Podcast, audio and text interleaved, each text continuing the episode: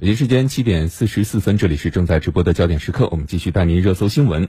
随着新学期的到来，各种呃辅导教材、学习用品也迎来了消费热潮，而有一些外形花哨、标榜限量，甚至是标价上百元的文具，也引起了很多家长的担忧。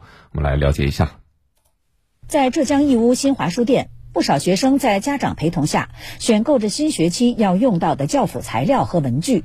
记者发现，不同品牌的文具价格差异非常大。就拿简简单单一支活动铅笔来说，有些品牌售价达到上百元，部分文具标榜着定制、限量，或是与大型动漫 IP 联名，身价立马翻倍。用来对比的是炫耀色铅笔。此外，笔袋的价格也从十几元到一百多元不等，书包有一百多元的，也有一千多元的。不少家长也提出了自己的担忧：没必要呀，你买那个花里胡哨的干嘛？主要是写字呀。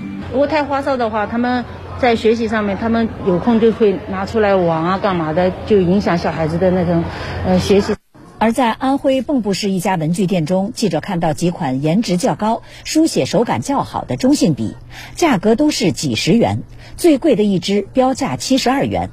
据店员介绍。文具只要沾到进口品牌、限量款、联名款这几个因素，就不会便宜。店员告诉记者，不光是中性笔，面向低年级学生的铅笔也有高价货。像这支限定版自动铅笔，单支售价六十八元。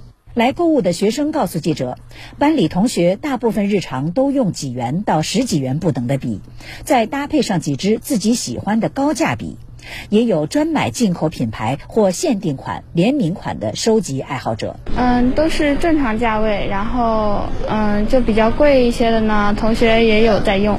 对此，教师建议学生以使用安全、材质环保、经济适用为原则来选购文具。